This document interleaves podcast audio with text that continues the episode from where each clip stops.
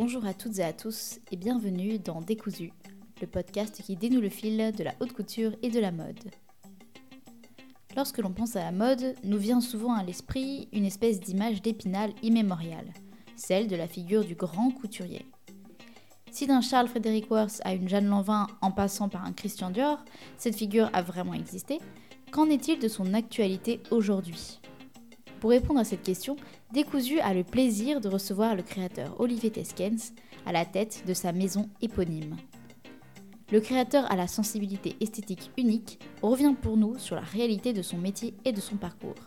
Car il connaît tout aussi bien la réalité de l'exigence d'une maison à taille plus humaine, celle qui porte son nom, que les exigences de grandes maisons où il a officié comme directeur artistique. On peut notamment citer Rochas ou encore Nina Ricci. La question de l'actualité de la figure du couturier est en réalité une question bien plus polymorphe qu'on ne pourrait le croire, étant donné qu'Olivier Teskens parvient à conjuguer un esprit entrepreneurial et une âme inspirée. Il connaît le métier par plusieurs prismes et sans jugement aucun, il développe aujourd'hui les différents aspects du métier complexe de créateur. Alors sans plus tarder, bon épisode à tous.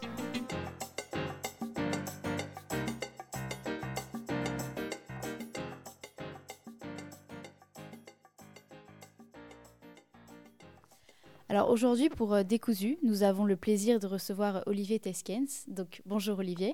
Bonjour, bonjour. Est-ce que pour commencer, tu pourrais un petit peu te présenter, donc dire euh, qui tu es et ce que tu fais?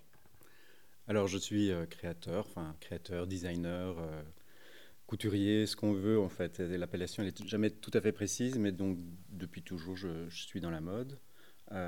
j'ai commencé fin des années 90, donc ça fait en fait 25 ans que j'ai démarré. Et est-ce que tu pourrais un petit peu euh, brièvement revenir un petit peu sur ton parcours et nous dire aujourd'hui où est-ce que tu en es?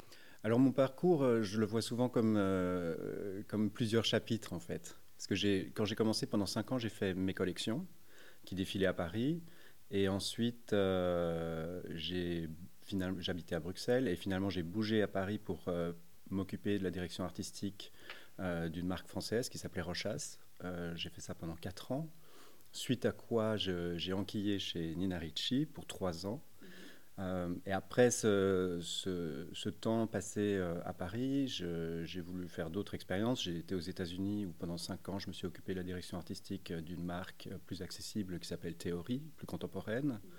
Et euh, finalement, j'ai voulu, c'est quelque chose que je voulais toujours faire depuis, toujours continuer depuis mes débuts, c'était de revenir aussi sur ma marque donc euh, à la fin 2015, euh, j'ai décidé de revenir à Paris pour euh, refaire mes collections, ce que je fais depuis.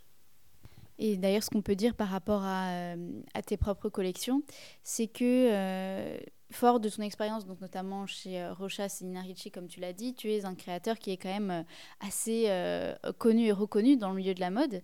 mais pourtant, euh, ton travail reste assez discret, euh, puisque ces deux dernières euh, Fashion Week, tu as présenté tes collections en petit comité, et faisant de tes créations une véritable, une véritable, enfin une sorte d'happening en fait, une véritable présentation d'œuvres d'art. Et est-ce que cela participe d'un souhait de rester indépendant et donc peut-être plus libre, et de ne pas jouer le jeu de l'industrie à destination du grand public? La façon dont je présente aujourd'hui mes collections est très différente de ce que j'ai toujours fait, puisque j'ai tout le temps montré mes collections à travers des défilés. Euh, et dernièrement, c'est vrai, au sortir du Covid, où on était à un moment, on était sur des présentations, euh, certains faisaient des choses digitales, moi je faisais des lookbooks.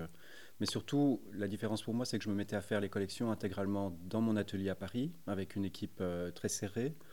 Et donc cet aspect plus atelier et cette nouvelle configuration euh, post-crise euh, m'a donné comme ça naturellement l'envie de montrer les choses un peu différemment. Et surtout, je me suis mis à travailler énormément la matière. Donc j'avais un peu le sentiment, évidemment j'aime bien créer des, silhouettes qu'on peut voir bouger, euh, qu'on peut voir marcher comme dans les défilés, mais j'avais vraiment le sentiment que c'était peut-être plus malin euh, de montrer les pièces, euh, on va dire, mannequinées de façon statique, de sorte que les gens puissent venir les voir, mais, vraiment passer le temps qu'ils veulent de, à les regarder, les toucher éventuellement. Et, euh, et donc en faisant ça la première fois, j'ai continué à évoluer dans ma façon de travailler, j'ai voulu faire ça une deuxième fois. Et puis surtout, à ce moment-là, j'ai commencé à me dire, en fait, je crois que je suis en train de faire finalement ce fameux triptyque que j'ai toujours voulu faire de trois collections qui se succèdent comme une collection globale. Donc vraiment mettre le, prendre le temps et développer vraiment une vision. Et donc, je me suis efforcé de continuer à faire les choses ainsi. Et donc voilà, j'ai fait trois présentations ainsi, sur l'année et demie qui s'est écoulée. Mm. Euh, mais c'est vrai que aujourd'hui, c'est quelque chose que, que, beaucoup de gens ressentent. On a des défilés qui sont extrêmement euh, euh, et événementiel. Il y a beaucoup de, beaucoup de personnes, il y a des célébrités, il y a des gros décors, euh, il y a vraiment un, gros buzz.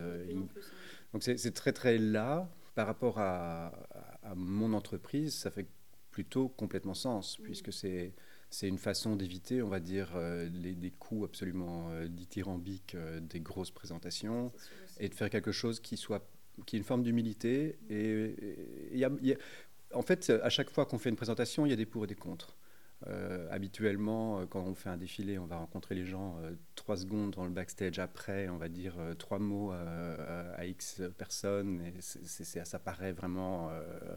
ça ne nous permet pas de nous exprimer bien, alors que là, par exemple, lors de ces présentations, je suis présent, par exemple. Donc je peux passer, s'il faut, 15 minutes, 20 minutes avec quelqu'un, et finalement, je voilà, je me suis, j'ai très content de, faire, de faire les choses comme ça, en fait. Justement, tu parlais de cette euh, question du fameux euh, triptyque. Euh, donc c'est vrai que ces trois dernières collections, elles ont un axe commun qui est, comme tu disais, ce travail euh, vraiment au cœur même de la matière. Euh, on peut voir vraiment que tu, crées des espèces de, puzzles textiles, donc fait de chutes de tissus, renouant peut-être aussi avec tes premiers pas dans la couture, où d'après ce que j'ai pu voir, tes premières créations étaient conçues à partir de tissus anciens hérités de ta grand-mère. Et euh, est-ce que la complexité de la construction, euh, qui est, il faut le dire, vraiment euh, époustouflante, est quelque chose qui, pour toi, a une importance vraiment centrale Et, d'où vient, en fait, ce, désir de travailler de cette façon-là? Je pense qu'on est très impacté par notre méthode, en fait. finalement, c'est, aujourd'hui, j'ai jamais été aussi proche de ma façon de travailler que quand je suis, euh, quand j'ai, quitté abruptement l'école, une école de mode que je faisais à Bruxelles qui s'appelait la Cambre. Je, suis parti vraiment genre au, début de la troisième année, je suis parti comme ça. Et, à ce moment-là, c'est vrai que j'avais des, coupons, des choses que ma grand-mère m'avait filées. Euh, j'ai commencé à faire une collection, ma première collection, avec ce que j'avais sous la main. Même chose pour la deuxième, j'ai commencé à j'avais un peu épuisé toutes les, tous les jolis coupons noirs, les dentelles anciennes, euh, les perles de jet, etc. Donc j'ai commencé à enquiller en, utilisant du linge famille. Ma famille euh, française était en Normandie. C'est surtout le fait qu'à mes débuts, je, je faisais les choses moi-même, avec quelques personnes qui m'entouraient et qui m'aidaient. Et aujourd'hui, de nouveau, euh, j'ai recentralisé toute mon activité à Paris au sein d'un petit atelier avec une équipe serrée. Donc on fait les choses nous-mêmes. Et ça ressemble parfois très fortement en fait à mes premières expériences. Euh, au niveau de la complexité des modèles, c'est notre propre exigence. Mm. Euh, j'ai commencé à travailler sur la composition de matière où, euh, on va dire, la, majeure partie du temps dévolu à la création d'un modèle, en fait, est sur la matière. Mm. Et, ça m'a aussi imposé une, une, autre façon de travailler qui est en plus excitante parce que j'aime bien ne pas me répéter dans ma façon de travailler, c'est très nouveau. C'est-à-dire qu'une fois que j'ai mis au point la matière, je suis un peu contraint de la, on va dire, de la draper, de faire le montage directement sur, euh, sur forme. C'est un, processus, je me souviens à l'école on disait la coupe directe, c'est-à-dire on a la matière, on coupe directement le vêtement fini et on le fait euh, sans passer par toutes les étapes habituelles. Et donc c'est quelque chose que je dois faire euh, avec, avec ceci. Donc c'est comme plus de la sculpture, c'est vraiment différent. Euh, et puis, évidemment, notre philosophie, c'est de faire les choses le mieux possible, la meilleure façon qu'on puisse faire nous-mêmes. Quelles difficultés tu peux rencontrer avec euh, cette approche-là euh, de la création, puisque on peut voir qu'il y a une exigence toute particulière en termes de savoir-faire, puisque là, s'il y a un accro ou un défaut, ça va se voir tout de suite, mais également des problèmes de peut-être sourcing matière, parce que j'imagine aussi que c'est compliqué de trouver la bonne matière pour la, bonne, la bonne coupe ou peut-être également de réajustement sur le corps de la cliente, puisque comme ce sont aussi des pièces uniques, j'imagine que si jamais il y a une cliente qui vous le commande, ça peut être compliqué parfois de refaire la même pièce ou euh, ce genre de complexité-là. C'est complètement nouveau pour moi de, de, créer des collections qui sont réellement des pièces uniques. C'est une chose complètement nouvelle, mais qui est en phase avec la façon avec laquelle j'ai évolué dernièrement, où je me suis vraiment concentré de plus en plus sur des pièces réalisées directement pour des personnes euh, qui veulent euh, des modèles. Donc, euh, bizarrement, je, je, c'est un peu la première fois que je peux toucher à ça. Mm. Et finalement aussi, c'est une part de la valeur de ces, de ces modèles, parce que chaque pièce étant unique, elle est composée de, millions de petits bouts de, de, matière assemblés, traités ensemble. Ça, ça donne un espèce d'effet euh, presque très pictural. Enfin, ça donne une nouvelle alternative. Et, finalement, c'est marrant parce qu'on s'engage toujours sur des discussions de, de qu'est-ce qu'on pourrait faire. Euh, et, on touche vraiment à une espèce de conversation, on va dire, mm. pour euh, la création de nouvelles choses sur mesure, en tout cas. Donc ça, c'est un aspect euh, intéressant. Puis des pièces qui sont, on va dire, qui sont pas dans ces espèces de patchwork, qui sont des pièces euh, euh, en, tissu comme on, voit classiquement. Souvent, c'est des pièces aussi faites avec des coupons de matière que j'avais conservés depuis longtemps, que j'avais accumulés. Donc assez bizarrement, en fait, mon entreprise est devenue complètement une, entreprise qui, est concentrée sur une forme de recyclage, en fait. Mmh recyclage de toutes mes archives tissus, on va dire, et, euh, et, de composition vraiment de, pièces d'atelier euh, avec euh, voilà, la création de, de, choses sur mesure. Et comment ça se passe alors quand une, quand une cliente, par exemple, vient à la présentation et trouve un des modèles et dit bah, Tiens, celui-là, moi j'aimerais bien le commander pour X ou Y event. comment est-ce que tu fais avec ton équipe pour pouvoir refaire cette pièce-là à ces mesures? Il y aura toujours des différences parce qu'on ne peut mm. pas copier à l'exact. Donc souvent, on fait des choses qui se dérivent de ce modèle-là, mm. qui peuvent emprunter des nouvelles voies colorées. Euh, donc euh, parfois, c'est très proche. Euh, quand par exemple je reproduis des, des, des, pièces dans, dans, ces espèces de collections de petits bouts de dentelle, finalement de l'une à l'autre, on, est tellement proche. Et finalement, chaque pièce développe tous ses propres caractères de beauté. Mm qui la rendent euh, vraiment belle par elle-même. Cette beauté euh, qui émane donc de, justement ce rapport très particulier à la matière, euh, comment est-ce que tu le définirais pour toi? Puisque on voit vraiment que le tissu, c'est un élément qui t'est très cher. Et quand tu as une, pièce en tête, est-ce que tu pars d'un dessin où tu te dis, bah tiens, je vois quelle matière je pourrais mettre pour correspondre à ce que j'ai dessiné? Ou alors, est-ce que c'est à partir des différentes matières que tu mets à plat, par exemple devant toi, où tu dis, bah tiens, ça, j'imagine que elle, je la mettrais ici, je la mettrais là. Est-ce que tu pars d'abord du tissu ou d'abord d'un dessin? Alors, j'ai pas une méthode tout à fait arrêtée. J'essaie d'être le plus efficace possible. Et quand, à un certain stade, quand on commence à, par exemple, si on travaille euh, dans des structures plus importantes, mhm. Euh, les choix des matières s'avèrent dans la mode être des choix qu'il faut, auxquels il faut procéder très tôt. Mm.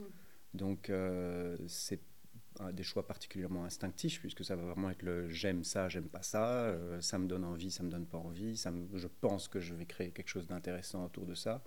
Et puis ça crée aussi des choix où, par association, on commence à sentir, en mettant les différentes références de matière qui nous plaisent ensemble, on commence à sentir déjà un horizon de où on va.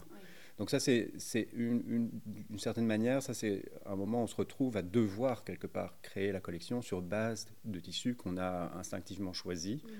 Euh, il, arrive parfois que tout à coup une matière finalement on l'utilise pas parce que on, croyait mais on s'était trompé. Enfin, donc ça c'est un aspect. Mais parfois j'aime aussi euh, dessiner immédiatement une vision qui me. Et puis après il faut comment dire trouver. Oui trouver la matière qui serait la bonne pour ça, ce qui n'est pas toujours simple, parce que le dessin peut nous emmener dans des voies euh, très suggestives, où on a l'impression de comprendre quelle serait cette matière, mais de là à la trouver, euh, c'est toujours, ça peut, apporter des déceptions. Euh, et puis d'un autre côté, le dessin a toujours été, quelque part, c'est imposé quand il faut communiquer autour de son travail créatif à des équipes, c'est-à-dire transmettre des informations. Le dessin reste quand même une façon très claire euh, de permettre à, pour, de faire en sorte que les, personnes autour de soi commencent pas à imaginer chacune leur version de ce qu'on fait. Donc là, c'est précis. Moi je, moi, je dessine de façon généralement très précise, c'est très proche, on va dire, de la réalité. Et ça, c'est quand on est vraiment entouré d'une équipe dont la logistique nécessite mm, mm. finalement qu'un studio, des chefs de produits, euh, tout, tout, le monde se met à plancher à la réalisation des collections. Et si je ne suis pas entouré euh, de cette structure, mhm. finalement, le dessin, parfois, je peux complètement m'en passer. Donc, il arrive des fois, où des, surtout pour des, des, choses qui me sont personnelles, euh, je n'ai pas vraiment besoin de passer par la case dessin. Et notamment, euh, bizarrement, alors que j'étais quand même dans une très grosse structure aux États-Unis, je dessinais très peu. Parce que là-bas, je travaillais, on était plus dans une, euh, dans, une, dans une boîte qui faisait une mode quand même plus accessible et qui était très sur le vêtement. Mm-hmm. Donc là, il y avait vraiment quelque chose où je travaillais généralement directement en, en, faisant des fittings, des essayages, où je composais les, les pièces directement sur des mannequins d'essayage. Et comment ça se passe alors quand tu quand as une, une collection qui, qui, qui, commence à, se composer C'est-à-dire, est-ce que euh, tu, tu, vas partir euh, d'un concept que tu vas ensuite euh, décliner? Est-ce que tu t'enfermes pour pouvoir, bah, pas forcément dessiner du coup, mais pour pouvoir penser aux, matières Ou est-ce que tu vas pouvoir créer Ou tu vois, comment, comment en fait créer la, enfin, comment se fait la, la genèse d'une collection? Comment tu fais toi pour trouver ton inspiration, pour trouver l'envie alors, quand, quand j'ai, la, la majeure partie la, plupart des fois, j'ai finalement fait des collections que j'ai dessinées. Mm. Et euh, pendant un certain temps, je, me mets, on va dire, un peu la pression pour me dire, bon, maintenant, on va accoucher de tous les dessins de cette collection. Je suis un peu jusqu'au boutiste, donc en général, j'ai envie d'avoir très vite, mm. très tôt dans le processus, une idée assez précise de, on va dire, l'entièreté de la collection. C'est-à-dire que j'ai vraiment, en général, une idée de avec quoi je vais commencer. Si, si elle est présentée, c'est quoi qui va être montré avant tout. Et ensuite, comment ça va évoluer. Et limite, quelle va être la dernière silhouette. Donc ça, c'est vraiment quand je dessine, on va dire, une collection qui défile, par exemple. J'ai vraiment besoin très tôt d'avoir une idée presque hyper réaliste de ce que je vais réaliser. Ce qui, ce qui en fait, est, apporte son lot euh, d'avantages en efficacité, puisque l'équipe ne se perd pas à droite à gauche et, fonce, on va dire, dans cette direction. Euh, dernièrement, par exemple, mes collections que je ne dessine pas, par exemple, elles sont extrêmement, euh, se font extrêmement à tâtons. Elles nécessitent plus de temps parce que c'est vraiment une recherche progressive d'un équilibre, d'une évolution, de quelque chose qui se passe à, vraiment step by step dans cette création de, nouvelles matières, on va dire. Donc, mon processus est, complètement chamboulé. Et c'est excitant aussi, en fait. J'aime bien les deux choses. Et c'est vrai que autant quand euh, il m'arrive de travailler dans des structures plus importantes où il y a vraiment des équipes en place, j'adore cet échange. Et donc évidemment, il y a un vrai travail de collaboration. Mm-hmm. Autant dernièrement euh, chez moi, avec une équipe plus resserrée, c'est vraiment un travail progressif. Tout le monde est tout le temps occupé, mais c'est vrai que j'ai plus moins en tête, mm. on va dire, une notion d'où je vais qui, que je peux moins communiquer.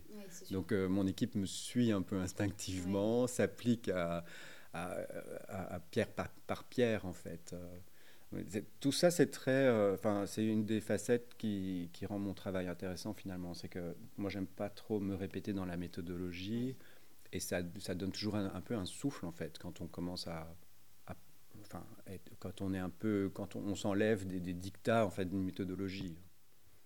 Toi qui parles de ton, de ton équipe euh, qui est très resserrée, est-ce que tu es toujours euh, derrière la machine et l'aiguille ou est-ce que euh, tu supervises un peu la, le fonctionnement de la, la boîte, hein, j'ai envie de dire, ou est-ce que tu, toi aussi, tu es, couturier en fait, pour, pour, pour toi-même? En fait, le, la, la, notion couturier est presque une une notion qui de nos jours est, genre outdated, comme on dirait, euh, genre c'est comme on, associe vraiment au travail de couturier, on a l'idée de, de, l'ancien, du couturier. Ouais, milieu 20e, euh, le, le, mec en train de, passer tout son temps dans son, dans son, dans, dans, son atelier avec tous les mannequins et euh, tous les bustes, etc. Donc, mais bizarrement, enfin, c'est une, une, une, des facettes de mon travail qui s'apparente très très fortement à moi. moi j'aime beaucoup, enfin, c'est une chose que je fais machinalement en fait, mm. hein. c'est même, je me pose même pas la question, je, je, travaille, je fais moi-même les formes, les patronages, euh, l'exécution de beaucoup de choses, je les fais moi-même.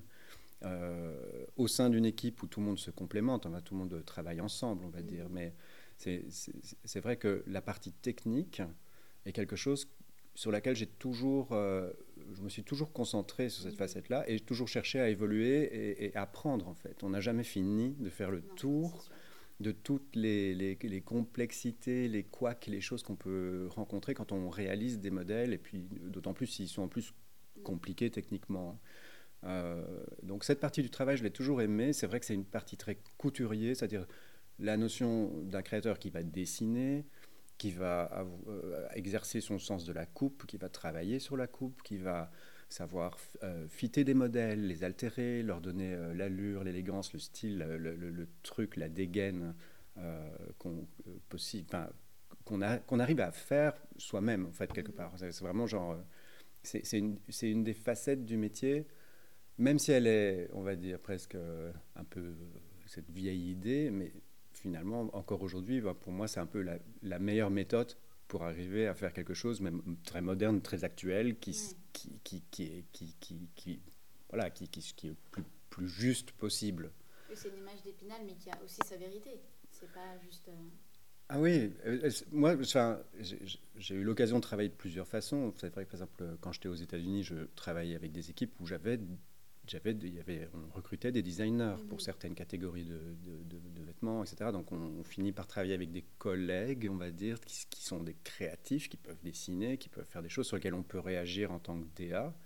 Euh, ça permet évidemment de faire beaucoup plus, puisqu'on peut superviser s'il faut 40 euh, collections, il n'y a pas vraiment de problème. C'est une, c'est une interaction euh, qui est constructive et qui, qui après est suivie par un, travail d'équipe qui, qui, mm. voilà, qui, avance. Euh, après, le côté couturier, la chose différente, c'est qu'on devient plus auteur et on va limiter, on va dire, le, spectre de tout ce qu'on fait. On va le concentrer sur des choses que humainement on est capable de faire. Donc, euh, réaliser une collection, on va dire, de 26 modèles plutôt que de 60 modèles, puisqu'on est soi-même impliqué à toutes les étapes. Donc, c'est quelque chose que moi, je pense, est intéressant. Aujourd'hui, en plus, c'est très rare. Et ça, c'est quelque part, je ne vais pas signer mes modèles et faire une étiquette avec je l'ai fait moi-même. Enfin, ça, c'est pas, c'est pas l'idée, mais on le sait. Euh, les personnes qui, qui viennent euh, dans mon atelier, euh, avec lesquelles je peux travailler, elles, se rendent compte vraiment que je, que, bah, je suis dessus. Donc c'est un truc qui finalement, je, je pense, a aussi une certaine valeur. Oui, je pense aussi. Mais tu, vois, quand tu parlais justement de tous les spectres euh, de ton métier, euh, évidemment, c'est vrai que euh, cette espèce d'image d'Épinal, comme on disait, elle existe, enfin, elle a existé et elle existe encore pour toi. Mais il y a également d'autres aspects. Et tu disais notamment dans une interview pour Monnier, il y a deux ans de ça, tu parlais de l'intérêt que tu portes à l'aspect entrepreneurial aussi de ton métier, puisque selon toi, pour être un, bon créateur, euh, il faut aussi euh, avoir une, vision assez business de la création. Est-ce que c'est quelque chose euh, aujourd'hui que tu, vois toujours pour ta marque et, comment est-ce que tu fais pour articuler un peu cette vision entrepreneuriale avec le fait d'avoir justement cette volonté d'être vraiment couturier encore les mains dans la matière, j'ai envie de dire? Alors je pense qu'on apprend tous les jours. Moi, j'ai toujours aimé la partie entrepreneuriale, parce que dès que j'ai commencé, pendant cinq ans, j'ai fait mes propres collections, ma propre entreprise. J'ai compris assez tôt pour quelqu'un qui venait d'une école artistique. Euh, j'ai compris assez tôt à quoi ressemblait un bilan comptable, euh, enfin comment ça fonctionne, etc. Euh, et j'ai compris assez tôt certaines problématiques inhérentes au métier de la mode, qui, est d'investir sur une collection, d'investir sur sa commercialisation, d'investir sur sa production, et puis après de courir après des clients pour finalement faire entrer un franc dans le, compte.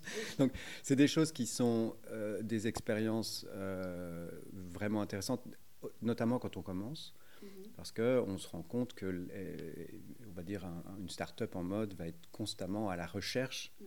d'une trésor qui lui permet euh, de grandir, et on va toujours être comme ça, une espèce de, de, cercle qui est un peu pernicieux, où, l'entreprise est quand même en lutte avec euh, ses résultats, etc., parce que c'est quelque chose qui, qui, est, qui, est, classique, c'est vraiment formel à la mode. Euh, donc toutes ces choses-là, c'est des choses qu'on apprend. Après, je me souviens quand je faisais mes collections au tout début, je commençais à fantasmer en fait de, de, structures plus importantes, des structures qui auraient déjà, on va dire, une certaine... Euh, euh, comment dire, une, condition, on va dire, de, euh, financière stable ou enfin des, des, boîtes qui fonctionnent bien, etc. Et, surtout des équipes quand même plus importantes pour être efficaces et faire beaucoup plus de choses. Donc j'avais ce fantasme en fait. Et en tant que petit entrepreneur, je voulais vraiment quelque part à un moment ou à un autre mettre les pieds dans une vraie entreprise.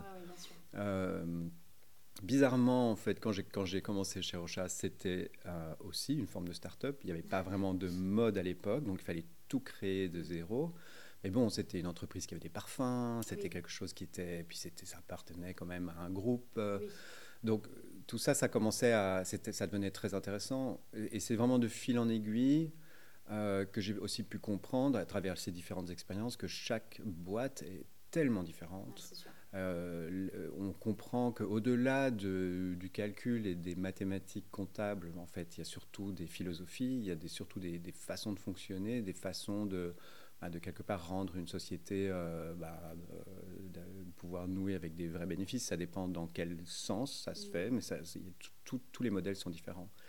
Et donc finalement, je pense qu'il faut, enfin, dernièrement, je dis de plus en plus, faut peut-être savoir conditionner ses ambitions, en fait. Oui.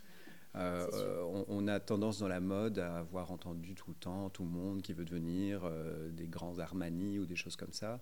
Et dernièrement, moi, j'ai commencé à me dire, moi, finalement, je suis très heureux avec bah un projet, on va dire, très, très libre, mm, mm. dans lequel je peux pousser vraiment, on va dire, la partie plus artistique de mon travail. Euh, pas tout à fait au détriment de l'entrepreneur, du mec qui, quand même, bah, dirige sa boîte. Hein, mais quand même en laissant, en me disant, ok, on va, on va plutôt vraiment se concentrer sur la, vision de la beauté, la, cette vision d'atelier, cette chose qui est vraiment, euh, finalement, qui peut recréer des fondations très fortes sur une esthétique, mm. et puis voir comment on va construire autour. Mm. Euh, quelque part, je, je, je, sais que je suis une personne qui peut interagir dans des, et, complètement euh, être à l'aise dans des grosses structures, et, je comprends tout à fait les diplomaties, les choses comme ça qui, fonctionnent dans ce type d'entreprise. Et puis aussi, finalement, je me, je me, rends très, je me sens très à l'aise dans, dans, dans, une société, on va dire, plus familiale, plus petite, euh, plus comme un labo, on va dire. Donc j'adore ces différents aspects, en fait. cette, euh, cette, entreprise qui, qui, quand même est, aussi euh, éponyme, donc c'est aussi particulier, puisque c'est la tienne. Mais comment est-ce que tu penses, comment est-ce que tu tu, établis le business model d'une entreprise qui, selon moi, c'est quand même, euh, même s'il n'y a pas l'étiquette juridique, c'est quand même de la haute couture. Et donc, euh, finalement, tu sais, souvent on dit oui, mais la haute couture ne vit que euh, de produits dérivés ou de parfums, voilà. Et comment tu fais, toi, pour, en termes de business model, pour pouvoir faire que cette, tes créations, qui sont très artistiques et très libres, qui ne sont pas du tout industrielles, qui sont des pièces uniques, qui ne sont pas non plus portables en toute occasion, Comment est-ce que tu fais pour euh, que ce soit viable économiquement? Alors je pense que, enfin, dans, dans mon cas particulier, euh, j'ai jamais finalement euh, visualisé que mon travail serait, comment dire, fonctionnerait que par le spectre de l'approche couture. Mhm. Euh, et là, je ne vais pas dire haute couture, parce que pour moi, haute couture, c'est vraiment l'institution. C'est-à-dire que quand, quand, dans mon équipe, notre idée, c'est de faire les choses les mieux possibles. Et si on commence à faire des choses à la main euh, non-stop, euh, ce n'est pas un souci. Euh, ça va rendre la pièce peut-être couture, mais on ne va pas répondre à des règles qui sont instaurées comme dans un vieil atelier d'une maison qui fonctionne comme ça depuis 70 ans. Quoi. Donc ça, c'est très libre. par contre, la notion de la qualité est très élevée, donc on est, on est couture quand même, ça c'est sûr. mais dans mon cas personnel, j'ai jamais nécessairement envisager de me restreindre strictement qu'à cette catégorie ou cette approche du travail, parce que j'ai toujours admiré aussi le, milieu des, usines, euh, qui, en plus, euh, dans certains cas, pas tout, c'est quand même, il faut les chercher et les trouver, mais on peut réaliser en usine des pièces de qualité absolument phénoménale, grâce à une expertise acquise et un soin et une attention et une dextérité de, de toute la chaîne de fabrication. Donc moi j'ai toujours admiré en fait la, partie aussi fabriquée. Euh, et c'est quelque chose que j'ai jamais eu envie d'abandonner. Mhm. Là, c'est plutôt que, en ce moment, je me consacre vraiment à cette partie personnelle de mon travail, de passer tout mon temps en fait à faire les choses, on va mhm. dire. Mais ma stratégie, ma vision, c'est de toute façon renouer avec le milieu euh, des fabricants parce que voilà, ça apporte son lot de complications logistiques, son lot de stress organisationnel, mais euh, ça fait partie aussi, c'est la façon euh, pour reproduire des modèles un peu plus euh, d'exemplaires et pouvoir toucher plus de gens et pouvoir distribuer dans des boutiques dans le monde. Donc c'est un modèle qu'on ne peut pas laisser tomber. Mais aujourd'hui, je pense que, je pense que la, la, chose qui serait la, la mieux, c'est un alliage mmh. des deux, c'est-à-dire travailler toujours et développer constamment cette facette atelier. Et puis aussi nouer avec le lien, enfin on dit wholesale, c'est-à-dire des, boutiques multimarques, mhm. ou le direct to consumer, c'est-à-dire tout ce qui peut se faire de vente de produits en direct. Mhm. Donc ce lien-là, c'est un lien qui a beaucoup évolué ces dernières années, donc c'est important de s'adapter mais c'est quelque chose que, que je pense qui, fonctionne avec mon travail. Parce que là, par rapport au fait que tu vois, tu parlais d'aller chercher les clientes et d'établir une relation, euh, quel lien toi tu as avec, euh, avec tes clientes? Est-ce que ce sont par exemple des fidèles qui commandent tes pièces? Est-ce que il euh, y a comment dire Comment en fait tu peux tu, tu as accès à cette clientèle là qui est aussi très particulière, qui a des demandes très particulières? Et euh, est-ce que euh, pour toi c'est rentable en fait quand tu, quand tu crées une collection d'ensuite la vendre? Parce que là pour l'instant comme tu disais sur ton aspect très artistique euh, de ton triptyque aussi qui a, qui a, un rapport très particulier à ce que tu crées, qui sincèrement sont des œuvres qui pourront être étudiées par de futurs créateurs. Donc c'est quand même un aspect très particulier aussi. mais comment tu fais pour entretenir ce, ce, côté bah, business en fait dans une création qui est très très créative par rapport à la clientèle et par rapport au, coût en fait d'une production euh, pour une collection? Alors la balance euh, dans la, quand on réalise euh, des collections puis qu'on les produit, etc., elle est toujours assez délicate. disons que le secteur a évolué avec surtout dans le niveau du luxe et du grand luxe, avec des marques qui sont devenues assez colossales en volume. Donc même si on, même si on va dire le client, le consommateur sent que c'est du grand luxe, on sait très bien que bon, bah, quand une marque major a genre euh, près de 200 boutiques dans le monde, bah, ça veut dire qu'elle a rien produit en dessous de 200 à 600 exemplaires le modèle. Donc euh, on est dans un on touche à un univers du luxe qui est quand même très qui, qui fonctionne avec des productions massives, je veux dire en termes de numéraire. Et donc, quand on est même une petite entreprise qui fonctionne avec des usines ou des fabricants, euh, on est bien obligé, quand on démarre, de, commencer en disant genre, voilà, il faut que je produise 10 versions de cette veste, il faut que je produise 15 versions de ce blouson, ou, parfois on a tout à coup un modèle où on va avoir plus de quantité. Donc là, on commence à fonctionner de façon plus proche avec la manière habituelle euh, des, des, coûts de fabrication. Donc je dirais qu'un des aspects quand même plus complexes dans la, la fabrication du luxe, c'est que, évidemment, quand on fait les choses en petit nombre, il faut s'attendre à ce que les coûts soient différents, c'est-à-dire que les coûts sont plus élevés. Euh, donc, finalement, c'est toujours, c'est presque un, investissement euh, de fonctionner pour une euh, entreprise dans le luxe qui, qui, qui, qui, joue la carte de la rareté. C'est presque un investissement, c'est limite, ça coûte limite plus cher que ça ne rapporte. Donc euh, c'est quand même un truc à faire avec. Il faut faire ça avec énormément de précautions. Mhm.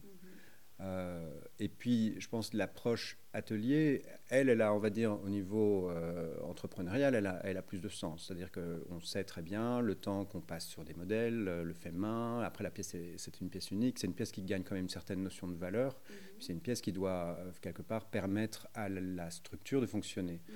Donc, finalement, c'est très différent comme fonctionnement, puisque aussi le on va dire, le fait sur mesure, c'est quelque chose qui, qui même en, temps de, en, termes de, temps, euh, est plus rapide. Quelque part, elle prend du temps, mais c'est plus rapide que de gérer une grosse production qu'on doit envoyer dans le monde entier. Donc c'est quelque chose qui est très différent, en fait, mm. euh, et qui finalement est assez euh, sain pour une petite structure. Mm-hmm. Je pense l'alliage des deux, comme je disais tout à l'heure, reste un modèle qui, dans lequel je crois parce que finalement, bah, notre goal, c'est de faire des choses très très belles et qui ont une force quand même, une authenticité créative forte. Et donc à travers les pièces couture, évidemment, on atteint plus rapidement ou on, a vraiment, on peut évoquer de façon forte l'idée de la marque. Euh, après, je pense que la partie plus commerciale, euh, qui est de distribuer des vêtements dans des boutiques dans le monde entier, mm-hmm. ou de, de, de, les, de distribuer ses collections sur son site, etc., euh, de façon voilà, avec un certain volume. Ça, c'est une, approche, comme je disais, qui doit être prise avec beaucoup de précaution. Oui. Et donc, du coup, ce que, je disais aussi, c'est comment est-ce que tu, fais pour avoir, euh, euh, pour établir un contact avec euh, tes futures clientes qui, sans dire des noms évidemment, hein, je veux dire en termes de, persona, quelles sont quelles sont-elles, pourquoi est-ce que elles commandent tes pièces et comment est-ce que tu peux les faire vivre en fait en dehors de l'atelier? Alors, souvent on est contacté nous-mêmes. Mm je joue pas le, je sais pas, genre le chasseur. Euh, des en général, moi, je suis en train de faire mon truc et puis euh, tout à coup, bon, ben voilà, euh, quelqu'un entre en contact. par, souvent, c'est par, par, par, notre email, site, choses comme ça, ou par connaissance interposée. Mm-hmm. Et donc, souvent, il y a une rencontre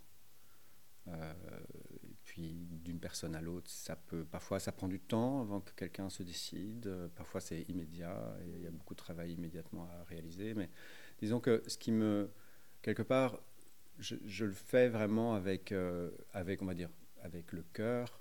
Ça me plaît énormément quand tout à coup il faut faire quelque chose de, spécial. J'ai toujours sous le feu plusieurs choses en cours. Au-delà de la création de la collection, j'ai toujours des choses à faire aussi en plus qui sont des, justement des commandes. Euh, mais en même temps, elle se limite d'elle-même, puisque, on va dire, mon atelier ne va pas produire des centaines de choses, puisqu'on est une toute petite équipe. Donc c'est une façon de trouver un équilibre, on va dire, qui est, qui est, qui est sain, euh, au présent, enfin, limite au jour le jour, hein, euh, entre ce qu'on peut accomplir, on va dire, de, de, réalisation de commandes et ce qu'on doit en plus réaliser pour les prochaines collections. Donc c'est un, un, subtil équilibre par exemple, oui, mais complètement. Mais par exemple, euh, quand j'approchais de la présentation d'octobre, bah, fin, genre mi-juin, je ne pouvais plus, on va dire, réaliser des choses immédiates. C'est-à-dire que si quelqu'un me demandait, j'ai envie d'une pièce en dentelle, euh, j'adore cette, cette, robe, euh, est-ce que c'est possible de l'avoir Oui, mais pas avant, fin novembre dans ce cas-là. Parce que quelque part, je, voilà, c'est comme ça, c'est la réalité. Et justement, toi qui parles de la différence entre ton approche qui est euh, certes euh, plus à échelle humaine, j'ai envie de dire, mais plus dans la créativité. Donc évidemment, tu ne fais pas des hiérarchies parce que tu as dit que les deux étaient aussi intéressants. Mais est-ce que tu as l'impression que euh, ce que tu proposes, c'est aussi peut-être quelque chose qui a une offre peut-être plus créative, parce que c'est vrai qu'aujourd'hui, dans le milieu du luxe et de la mode, le streetwear est omniprésent? Et toi, tu proposes quelque chose de différent, qui n'a pas vraiment d'autre nom que ce que toi, tu décides euh, d'en faire. Est-ce que tu ressens que dans le milieu de la mode, en règle générale, il y a peut-être un manque de liberté créative ou, ou pas? Qu'est-ce que, qu'est-ce, que, qu'est-ce que tu ressens, toi, en tant que professionnel, par rapport à, aux créations que tu peux voir de tes, tes collègues lointains, on va dire?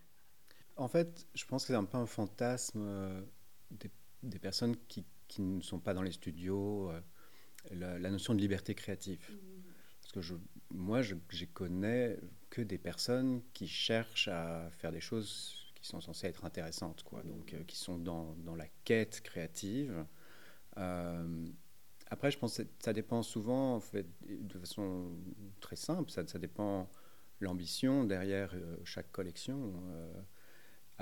C'est sûr qu'on est aussi, il faut comprendre à quel point la mode, et ça on peut, on peut le comprendre que quand on se retourne finalement sur l'histoire de la mode, euh, c'est quelque chose qui est tellement évolutif globalement, on va dire. Euh, c'est sûr qu'on peut prendre une collection et une autre, on va se dire mais non, c'est tellement différent. Mais bizarrement, quand on prend l'ensemble et qu'on le met dans un shaker, c'est quand même un petit peu, on sent qu'il y a toujours une espèce de vibe ambiante, il y a comme une espèce d'état des lieux qui, qui change et qui finalement fait aussi que c'est sain pour la mode, parce que la mode doit passer d'un moment à un autre. Euh, si on compare les années 50, les années 60, on voit la différence hallucinante. On pourrait imaginer qu'on aurait demandé dans les années 60 mais euh, est-ce que en tant que créative, euh, c'est pas un peu triste de pas faire des, des, des, grandes robes avec 300 mètres de tulle comme on le faisait il y a 10 ans? Mais bah non, bah à l'époque, on voulait juste faire des petites jupes trapèzes, quoi. Donc, on voit l'évolution de l'histoire. Oui, donc euh, peut-être on peut aussi regarder euh, la force de la présence du streetwear aujourd'hui avec euh, ben, est-ce que ce sont est-ce que c'est dû entre guillemets aux idoles actuelles et l'idée de qui on a envie d'habiller ou est-ce que c'est est-ce que c'est là parce que finalement oui on a cette vision d'un certain look sur les gens après, moi, bizarrement, j'ai un rapport étrange avec le streetwear, parce que quand j'étais à la Cambre, je me souviens, on admirait pas mal, euh, je me souviens d'un étudiant qui était obsédé par le streetwear. Il était deux ans au-dessus de moi. Je trouvais ça assez étonnant parce que je comprenais qu'en fait, il y avait un vrai langage technique euh, hyper euh, accru dans les finitions, les choses comme ça. Donc, au milieu des années 90, c'était limite presque euh, étonnant de voir un créatif obsédé par comment étaient réalisées des pièces streetwear et ce qu'elles signifiaient. Surtout qu'à l'époque, c'était vraiment un truc affilié à des, des tribes, quoi. les skaters, les. Enfin, donc, aujourd'hui, je trouve le, le streetwear, c'est un petit peu le bah, il a une, présence presque euh, comme un reliquat qui, revient au premier plan de, pas mal d'altermoiements qu'on a eu finalement avec les vêtements mainstream, les vêtements de sport, euh, les vêtements plus relax, euh, une attitude entre guillemets plus jeune et décalée. Enfin, et donc finalement le streetwear là est toujours là très très là, assez pesant même parce qu'on voit combien de pantalons cargo avec des poches sur le côté dans un tissu technique. C'est un truc, finalement, on, a presque une overdose de, ça. Euh, mais moi, j'ai ce rapport étrange avec le streetwear. Et, c'est bizarre parce que quand j'avais commencé chez, chez Richie, justement, j'avais eu envie vraiment de d'infuser presque une approche, une approche streetwear. Mhm. Et, en, contraste complet avec des robes, euh, on va dire hallucinantes, euh, très irréelles et éthérées, et donc les collections, j'avais tout à coup demandé à mon studio qu'on se mette vraiment à chercher des dénimes, euh, des, qualités de jeans qu'on pouvait pour, faire nos propres dénimes, nos t-shirts, des blousons zippés, des choses comme ça. À un moment, on s'attendait à ce que ce soit plutôt un peu entre guillemets hein, couture race. Euh, et donc j'ai presque l'impression que j'ai vraiment eu envie de streetwear avant. Oui, Et aujourd'hui, j'apprécie hein, certaines pièces euh, d'allure streetwear, mais dans mon cas, je, suis plutôt à, la, une recherche d'expression très personnelle. Et ça, c'est mon parcours personnel. Oui, bien sûr. Et, oui, non, non, non, mais c'est-à-dire que c'est aussi, quand on est créateur, parfois on a envie de faire quelque chose qui est, on va dire, vraiment, qui touche un maximum de gens, qui soit dans l'air du temps, qui semble correspondre à un, désir que beaucoup de personnes peuvent vouloir. Donc ça, on, on peut chercher ça. Et c'est vrai que moi, actuellement, je suis surtout à la recherche presque d'une façon de présenter un point de vue complètement personnel de ce que je trouve beau. Mm. Donc c'est se mettre presque hors du temps, chercher à faire des pièces presque qui sont intemporelles, qui, qui sont, qui ont une certaine forme de magie, mm. euh, une forme de rigueur, quelque chose qui nous corresponde absolument complètement, sans euh, des petits attrapes désirs euh, qui sont, on va dire, genre des petits détails qui sont censés rendre la pièce intéressante. Ça, ça c'est pas ce que je cherche. Moi, je cherche quelque chose qui soit beaucoup plus entier, où vraiment c'est le modèle complet qui est unique et, travaillé d'une façon absolument euh, bah, perso, quoi. Euh, donc, un, un recueil euh, qui soit composé et chaque texte est pensé précisément pour composer une œuvre. Oui, je, enfin, je pense que c'est plus comme si on dirait, genre, je, je, sais que je, je, suis dans une, espèce de moment où mon travail, c'est vraiment presque plus comme un travail d'auteur. Mm. Et ça, je, je l'accepte. C'est pas un travail où je dois pas m'arracher euh, les cheveux euh, en allant euh, essayer de le faire produire en usine. C'est quelque chose qui est tout à fait différent. Donc, ça, me, ça apporte plein d'opportunités pour, on va dire, bah, la partie vraiment design, qui sont vraiment inhérentes à cette, ce côté pièce unique et, vraiment cette recherche d'atelier au quotidien où, à chaque jour on est dessus. Et en même temps, c'est une, une, opportunité de pouvoir faire ça quand on a connu, dans mon cas, de nombreuses années où on est dans des structures, bon, ben voilà, où l'agenda, c'est on sort la collection, ça part en production, euh, enfin, c'est des pièces qui, qui sont adressées à des boutiques euh, à droite à gauche. Donc, ça change tellement l'approche. Euh, voilà. Et toi qui as aussi une vision, enfin là on l'a pu l'entendre hein, sur tout un tas de points, tu as une vision très globale en fait, très très lucide sur euh, l'actualité du secteur, sur euh, son fonctionnement en termes de création, son fonctionnement en termes de business pur aussi. Euh, toi, fort de, tous, de tout, toute l'expérience que tu as pu avoir, tout ce que tu as pu comprendre aussi au fur et à mesure du temps, quand est-ce que tu t'es senti légitime en tant que créateur? Parce que c'est vrai que parfois on peut avoir du mal à trouver sa place parce qu'il y a énormément de, propositions différentes. Tu vois, on parlait en l'occurrence du streetwear, mais quand tu as une proposition unique, une vision unique et que tu as une connaissance et une approche de la matière qui est unique aussi, quand est-ce que tu te sens vraiment légitime à te dire bah, moi je suis aussi créateur ou, euh? Bah, je, pense que c'est important que chacun puisse se sentir, on va dire, légitime d'une certaine façon. À partir du moment où on ressent qu'on a qu'un truc qui est authentique, en toute honnêteté, hein, vraiment quelque chose. voilà, moi, moi, pour moi, l'authenticité, c'est quelque chose qui se retrouve dans des énormes structures, des énormes marques, comme chez des particuliers qui vont avoir un hobby et qui vont faire un truc vraiment avec. donc, pour moi, la légitimité, c'est chacun l'a quelque part. Après, le, le, moment où on se sent, on va dire, légitime dans une, dans une industrie, c'est le moment où on commence à sentir qu'on joue quelque part un rôle mm. par sa présence, euh, par le fait que ben, le travail a l'air d'intriguer ou d'attirer une forme d'intérêt, mm. ou commence à exercer une forme d'influence. Euh, commence à être présent, euh, que ce soit dans les médias, dans, dans le secteur de la distribution. Euh. donc cette, ce côté légitime, ça c'est la partie de facto, c'est-à-dire qu'on on sent qu'on est là, on est dans le truc. et finalement, on, on, prend encore plus de responsabilités, je pense, à travers l'authenticité. C'est-à-dire que c'est des, un des aspects, je pense, qui est bah, bah, quand même vraiment important. Euh, et toi, par rapport à l'industrie, tu t'es senti euh, et tu te sens euh, légitime? Ouais. C'est vraiment une question personnelle. c'est oui, point, mais, de vue personnel, hein, pas de vue. oui, alors, c'est-à-dire que si jamais je me retrouve à, travailler pour, pour, une, pour une structure, par exemple, qui, a des, qui, qui, qui, qui, doit vraiment atteindre voilà, un certain niveau de, de, présence et de, de succès, etc., on se pose même pas la question d'être légitime, puisqu'on va se battre pour que tout fonctionne de la meilleure façon qui soit euh, et, et, faire les choses de la meilleure façon qui soit. Euh, mais bon, quand on, est quand on a le rôle de DA, on reçoit une responsabilité lourde. Mm. Euh, après, la, je pense que la légitimité dans la mode, c'est ce qui est important pour moi, c'est de la défendre dans le sens où c'est une industrie qui, où il faut absolument que des voix très différentes soient entendues et vues. Euh, c'est une industrie qui est, peut être sujette à une bagarre de limite de, marques monopolisant tout, euh, qui sont peu nombreuses, on va dire.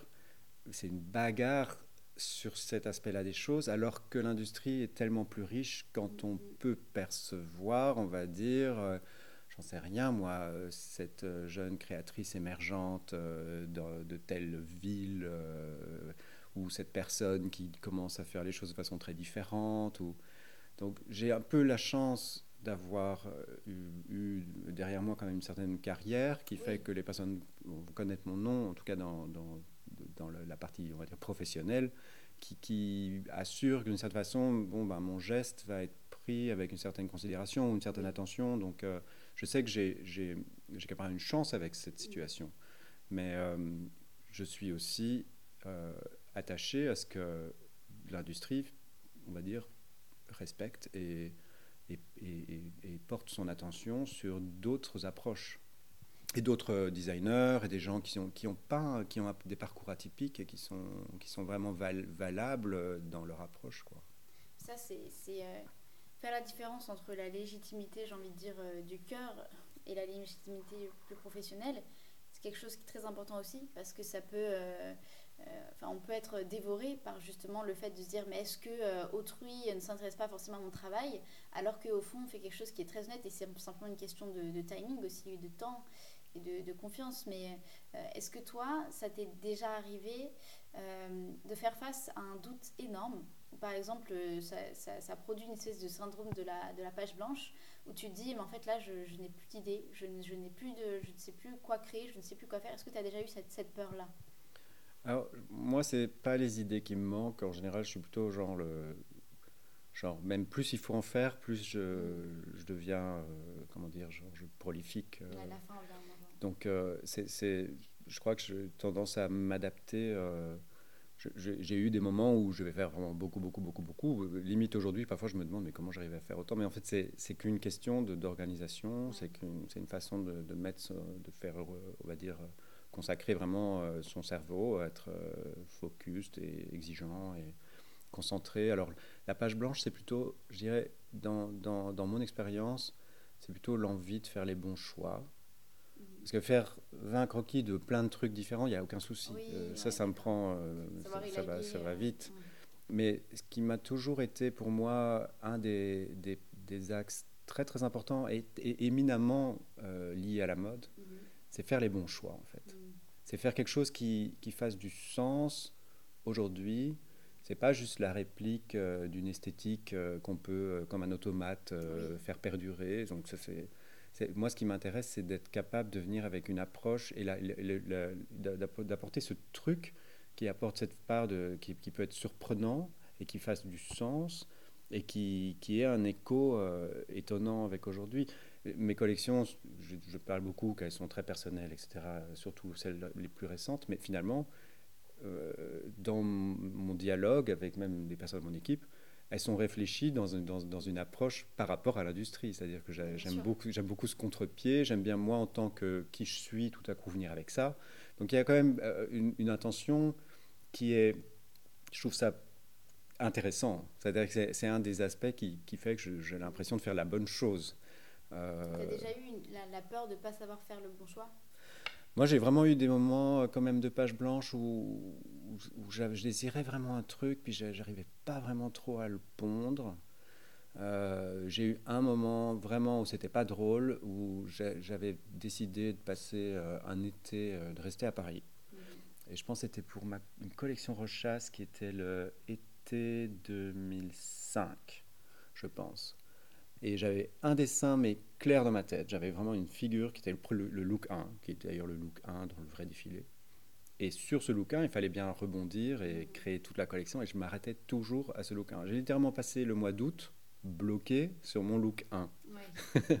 et, à, la ah, fin, à la fin du mois d'août, j'étais genre, mon Dieu, les équipes vont arriver genre vers le 24, 25 août, euh, et là, on n'aura plus qu'un mois pour faire cette collection.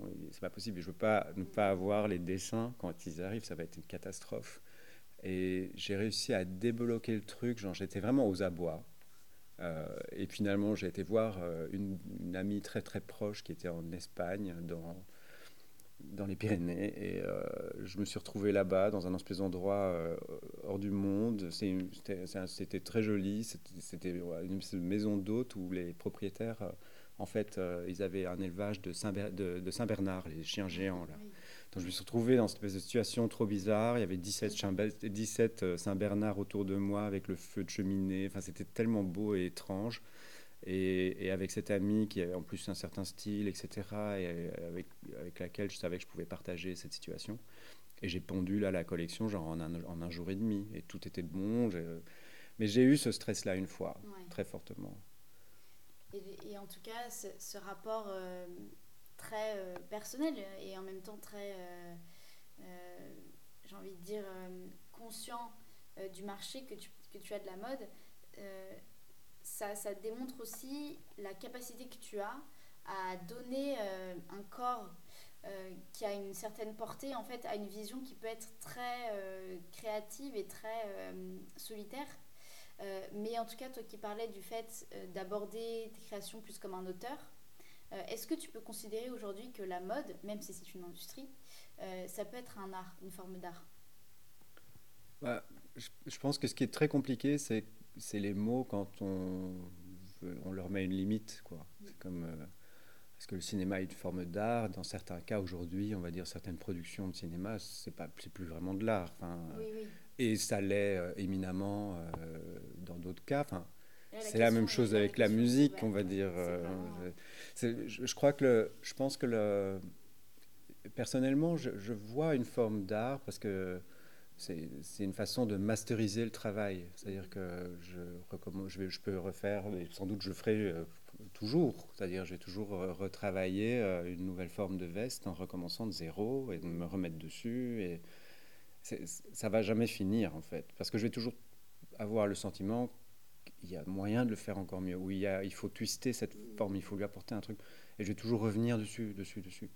Donc ça, c'est quand même une notion que des artistes peuvent avoir. Mm, euh, et puis, quelque part, la création, c'est la création. C'est-à-dire que quand on crée, si on apporte quelque chose de vraiment, enfin dire souvent assez nouveau, c'est infini en fait ce qu'on peut faire. C'est quelque part, bon, il y a une part d'artistique. Euh, moi, je pense que le modèle économique de la mode n'empêche pas cette part artistique. C'est la même chose pour le cinéma, c'est la même chose pour la musique. Oui, le marché de l'art, euh, c'est la même chose. C'est-à-dire que c'est finalement l'art est quand même très commerçant et, et, donc je pense que c'est une question de compréhension et plutôt générale. Je pense que beaucoup de gens voient l'art comme l'art et, ils oublient que cette euh, finalement, ce sont des studios parfois avec 30 euh, euh, assistants de cet artiste, c'est une entreprise. Dans les époques, les, plus, les, époques les plus anciennes où on a tendance à mettre l'art sur un piédestal absolu, alors qu'en fait c'était encore plus commercial qu'aujourd'hui. Oui, mais finalement, vous prenez, euh, vous prenez Giacometti, il n'avait pas un studio de 20 personnes, il était un artiste seul, dans, en difficulté. Bah, c'est vraiment. je, pense que le, problème, c'est que rien, tout est flou, rien n'est limité, et, c'est comme des personnes qui pensent que mon travail actuel, c'est de la haute couture, et moi je vais leur répondre, mais non, la haute couture, finalement, bah, c'est des règles instruites dans des, au sein d'ateliers, il y a une méthodologie, il y a des choses que je ne fais pas moi, puisque moi je fais les choses à ma façon. Euh, j'ai une, une, amie qui est curatrice euh, dans un musée de la mode qui a qui a, qui, a dit c'est de la undomesticated couture, donc c'est de la couture non domestiquée, ce que je trouve assez juste parce que c'est finalement c'est ce côté un peu libre, un peu comment dire euh, euh, improvisé, on va dire, sur quelle, quelle, est une chose parfaitement réalisée, qu'est-ce qui est vraiment la, la, chose la plus belle possible. C'est voilà, c'est une, une approche plus libre. Bah, c'est vrai que, euh, en tout cas, ce qu'on ce que, ce qu'on retient de cet entretien, c'est que tu as une. Euh, j'ai l'impression que pour toi, ce qui est toujours le plus important, c'est pas forcément l'expression euh, qui va être consacrée pour un terme ou la manière, de manière, comment dire, la plus répandue d'accepter une exception, mais ça va être pour toi quel est le rapport intime qu'on entretient avec ce qu'on est en train de faire? Et c'est ça qui donne sa valeur. Mais écoute. En tout cas, bah, merci beaucoup pour la générosité de, tes réponses et puis bah, euh, à, très bientôt, j'espère. Merci beaucoup à toi.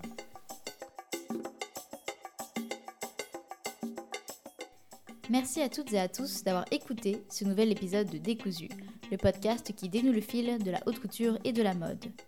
Et merci à Olivier Teskens d'avoir reçu Décousu dans ses ateliers, un univers absolument unique que je vous enjoins à découvrir sur sa page Instagram ainsi que sur son site internet. N'hésitez surtout pas à être curieux et à jeter un coup d'œil sur Vogue Runway pour regarder un petit peu les défilés signés Olivier Teskens, mais également ses créations qu'il a réalisées pour Rochas et Nina Ricci.